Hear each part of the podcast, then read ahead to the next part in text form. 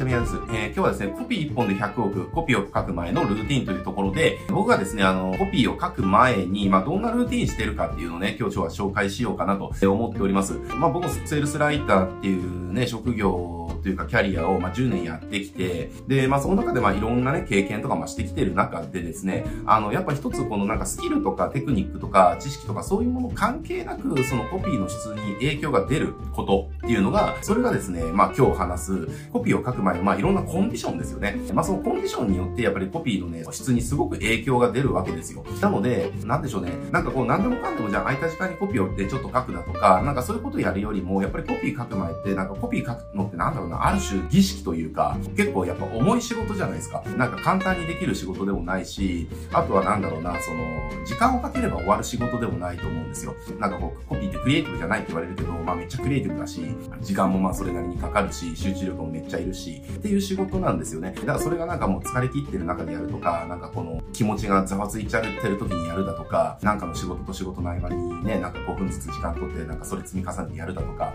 なんかそういうのってやっぱりね、コピーの質すごい下げると。えなので、僕がね、そのコピー1本でこれまで、えっ、ー、と、10年で、まあ、100億売ってきた中で、じゃあどんなね、その自分のコピーを書く前に、じゃあ、まあ、どうやってね、その、コンディションを整えるやことをしてるのかと、まあ、そのルーティン何なのかっていうところをね、今日は紹介したいなと思いますので、僕のルーティンが別にあの、みんなにとってのルーティンとして機能するとは限らないですけれども、あなたなりのね、こう、ルーティン見つけて、そのコピー書く前のコンディションで最高に高めて、コピーを書くっていう、その時間にね、臨んでもらうとね、それだけでまあ、コピーの質って、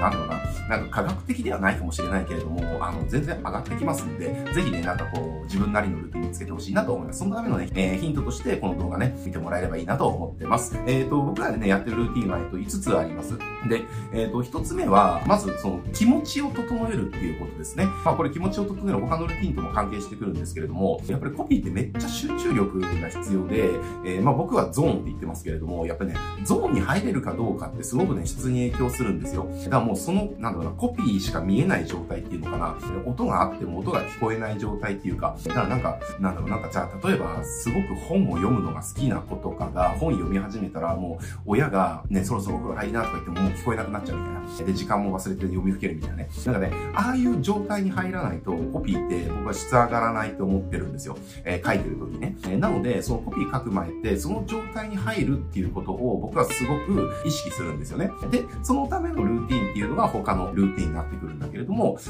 つ目は、えっと、まず、他の仕事をですね、えっと、すべて片付けるっていうことですね。これなんでかっていうと、やっぱりその仕事っていっぱいあるじゃないですか。いろんな仕事、細かい仕事、大きな仕事、いろんな仕事が、まあ、同時並行で動いてると思うんですよね。案件も複数あって、その案件の中でもじゃあ何か一つやればいいっていうわけじゃなくて、いろんな課題があったりとかして、考えなきゃいけないこととか、やらなきゃいけないこととか、改善していかなきゃいけないことがやっぱ無数にあるわけですよね。で、その中で、やっぱり自分が気になってることとかがすごくあると、やっぱり集中しなきゃいけないことに集中できなくなるんですよ。だから僕の場合は具体的にどうかっていうと、僕はもう毎日あの、なんだろうな、もう月の初めに、その月の、えっ、ー、と、1ヶ月の、もうほぼ9割9分の ToDo の仕事のもうスケジュールを全部僕は組んじゃうんですよね。それ組むと、じゃあ例えば今日コピーを書く日だっていうふうに決めてれば、えー、今日は僕の中ではもうコピーを書く以外の仕事は、えっ、ー、と、ないっていう認識を持てるんですよね。そうすると他の仕事があったとしてもそっちに意識を持ってかれずに済むし、頭もこのコピーを書くっていうことだけに切り替えることができると。で、ただ、毎日のその、なんだろうな、じゃチャットだとかメールだとか、そういうやつですよね。お客さんとか、スタッフからね、来るそのチャットとかメール。えー、これをどうするんだっていう話ですけれども、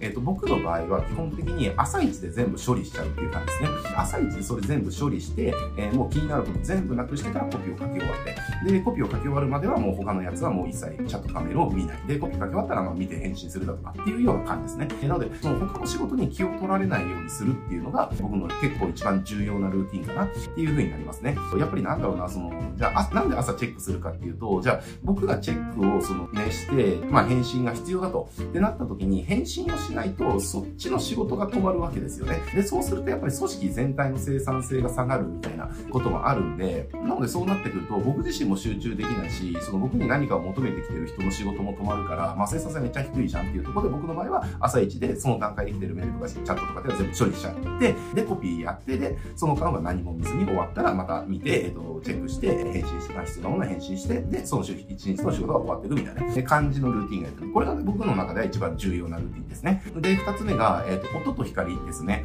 え要はコピーを書く場所の環境ですね。これが結構僕は重要で、すごい明るいところって結構僕はあんま集中できないんですよ。ちょっと薄暗い方が集中ができるので、そういう、なんつうのかな、明るさの空間でやるっていう感じですね。で、あとは音ですね。音もやっぱりなんかなんだろうな、その、じゃあ例えば生活音とかがすごいとかだと、やっぱりそっちにすごく意識持ってかれたりだとかするし、っていう感じですね。で、人によってはなんだろうな、なんかラジオとかがその裏でなんか薄く流れてる方が集中できるとかっていう人もいると思いますけど、僕の場合は結構無音じゃないと集中できないタイプなので、だ薄暗くて無音の環境っていうのかな。まあカフェとか行っちゃうとね、まあ無音っていうのは難しいですけど、まあカフェの場合はまああの雑踏になるから、まあそんな気にならなくなりますけれども、なので僕の場合はそういったあの空間ですね。空間っていうところを整えるっていうところ。で、あとは、えっ、ー、と、コピーを書く前のそのルーティンとして僕結構大事にしてるのが、コピーを書く前段階ですね。前日までにどんなアイデアをどのスワイプで書いていくかっていうところはもう必ず決めとくっていうところですね。コピー書く仕事って、その書く仕事と、あと書く前の準備の仕事があって、で、じゃあどんなアイデアでどんなスワイプで書いていくのかっていうところって、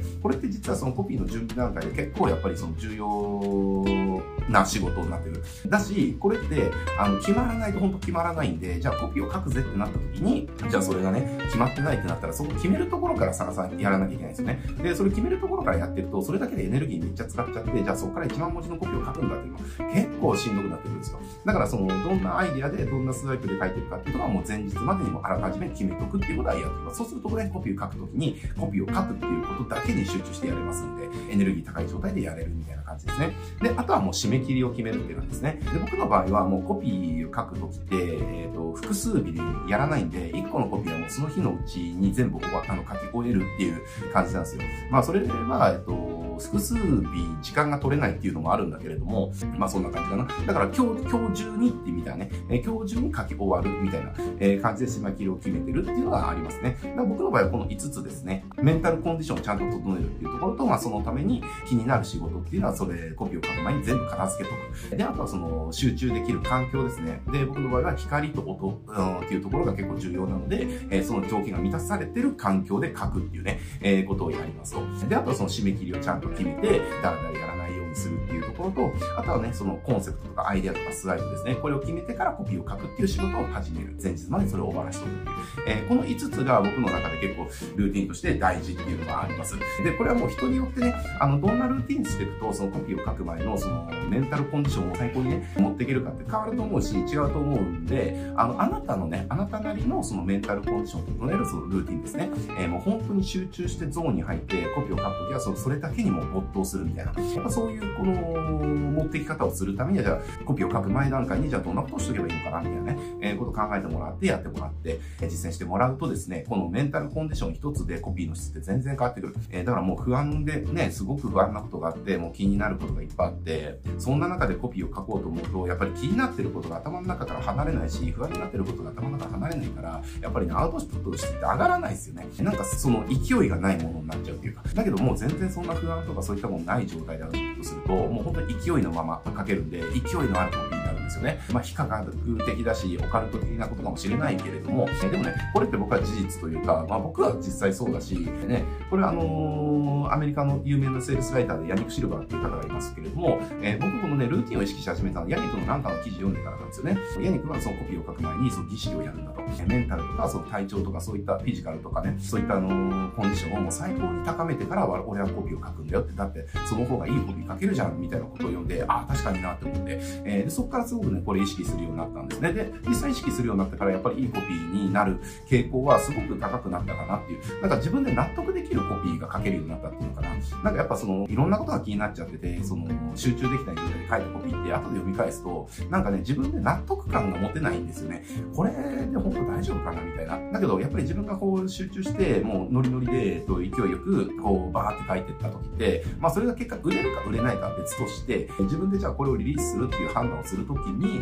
これならでいけるっていうね、えー、なんか確信を持てるようにもなったっていうのがあるんでね、ぜひ、あの、あなたなりのルーティンですね、このコンディションとのルーティンえ見つけてもらって実践してもらうとね、いいんじゃないかなと思います。はい、じゃあ今日はこれで終わっていきますけれども、このチャンネルね、こうしたライターさん向けの、あの、お役立ち情報をたくさん、えー、発信しておりますので、ぜひね、チャンネル登録して、フォローをチェックしてみてください。はい、じゃあ今日はこれで終わります。ご視聴ありがとうございます。